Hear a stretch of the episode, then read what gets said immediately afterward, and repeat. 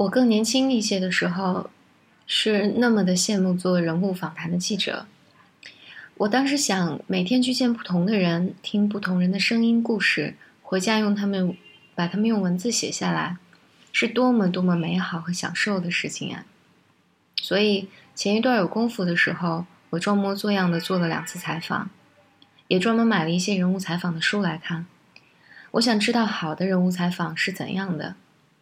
可我一直看不明白的是，人物访谈里面都是被访者在布拉布拉说个没完，记者从中究竟起多多大的作用呢？然后我就去做了，采访的过程跟头流水，结果是第一次费尽心力做的采访终未能成稿。拿着那篇稿子四处讨教的时候，得到的反馈大多说，稿子里面的故事不够，而观点太多。我陡然意识到，是因为那个被访者是我熟识的一个朋友，因为对其生活熟悉，我对他这个人的兴趣全在他的观点上，而因此本该是讲述他的故事，变成了我的一种表演。我隔三差五会去做口译，口译也是件有趣的事情。它看起来机械、单调、重复，但是做起来它却是门艺术，而且富有感情。因为你需要和说话的人共情、磨合，然后将他的话用你的语言不着痕迹的表达出来。有意思的是，翻译甚至有时候不关乎精准，却关乎情感。从前听的一个年长的翻译讲说，翻译这个职业不光鲜，亦需要忍耐。他最好的工作结果是没有人留心到翻译的存在，因为你需要将焦点转向场内的主角。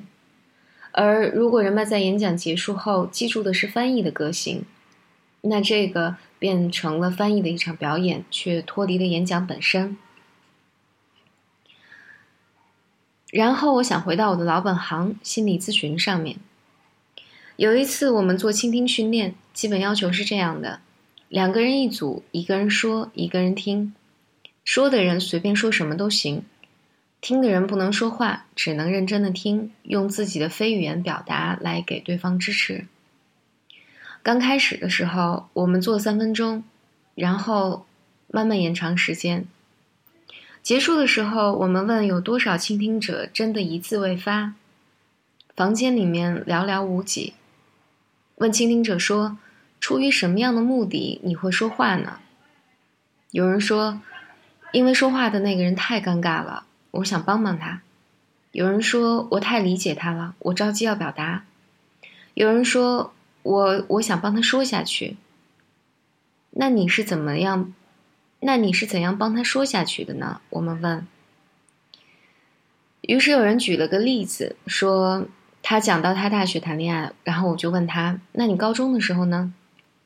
他讲完高中的时候，我就问他：你初中时候呢？讲完初中，我就问他：“那小学时候呢？”于是我们不尴不尬、激情四射的讲完了这几分钟。然后我们问那个女孩子：“这些是你刚才想说的吗？”女生有点害羞，说：“其实我是想讲讲我大学那个男朋友，感叹一下世事无常。你看，连倾听这件看起来这么容易的事情。”却不小心就会把别人的谈话变成自己的表演。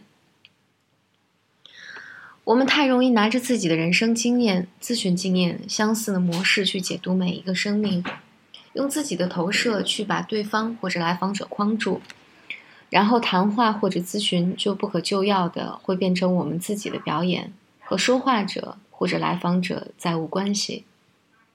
不幸的是，我们还常常得意洋洋。不知道，其实已经错过别人原本准备好的、更不同的、更新鲜的世界。